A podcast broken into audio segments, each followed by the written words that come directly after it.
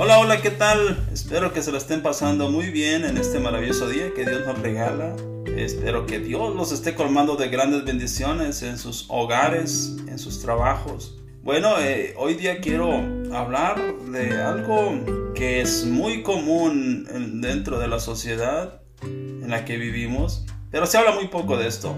Hoy día que todo el mundo tiene alguna cuenta en alguna red social, se puede ver que la gran mayoría de las personas siempre ponen sus mejores fotos, siempre con la mejor sonrisa, presumiendo el mejor vestido, eh, en algún viaje, en algún restaurante, en algún hotel donde están hospedados, siempre tratando de poner que están disfrutando de la vida.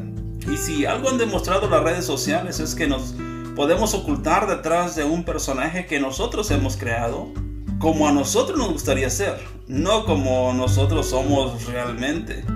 Porque resulta que ese personaje es más guapo que tú, es más feliz que tú, tiene más amigos que tú, se la pasa mucho mejor que tú.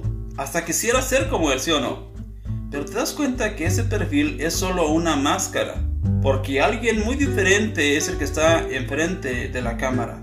Simplemente tratando de ocultar la verdadera realidad que estás viviendo. La verdad es que detrás de esa imagen que todo el mundo ve está alguien que tiene dolor, Alguien que quizás tiene una pena. Detrás de esa imagen está alguien que ha sido abusado o abusada.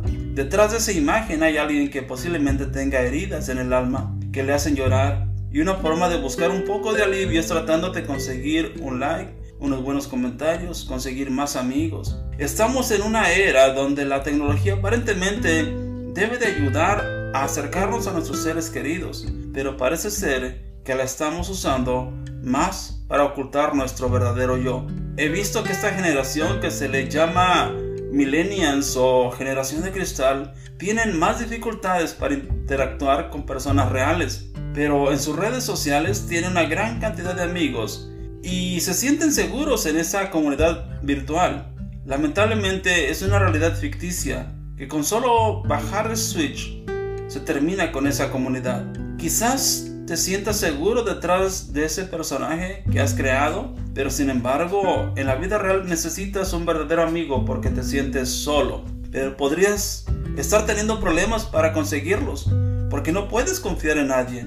Has perdido la confianza porque te han lastimado demasiado. Déjame recordarte que en tus peores momentos, en los días más difíciles de tu vida, ha habido alguien allí a tu lado y ni cuenta te has dado. Ese alguien es Dios. Nuestro Dios quiere ser un amigo.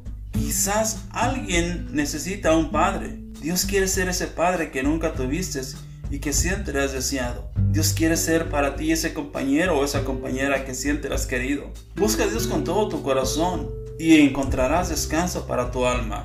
Quizás necesites paz. Jesucristo te la puede dar. Y esa paz que Él te ofrece es una paz sobrenatural que ni tú mismo podrás entender. No importa qué tan bajo hayas caído, Dios quiere ayudarte a levantarte. En estos días donde todo el mundo vive con rapidez, corriendo de un lugar para otro, donde las verdaderas amistades han fallado o ya no existen, está Jesús que quiere ser nuestro mejor amigo. No te estoy pidiendo que le des una oportunidad, te estoy diciendo que lo busques, que Él no te va a rechazar. Dios te bendiga, Dios te guarde y espero nos escuchemos en la próxima.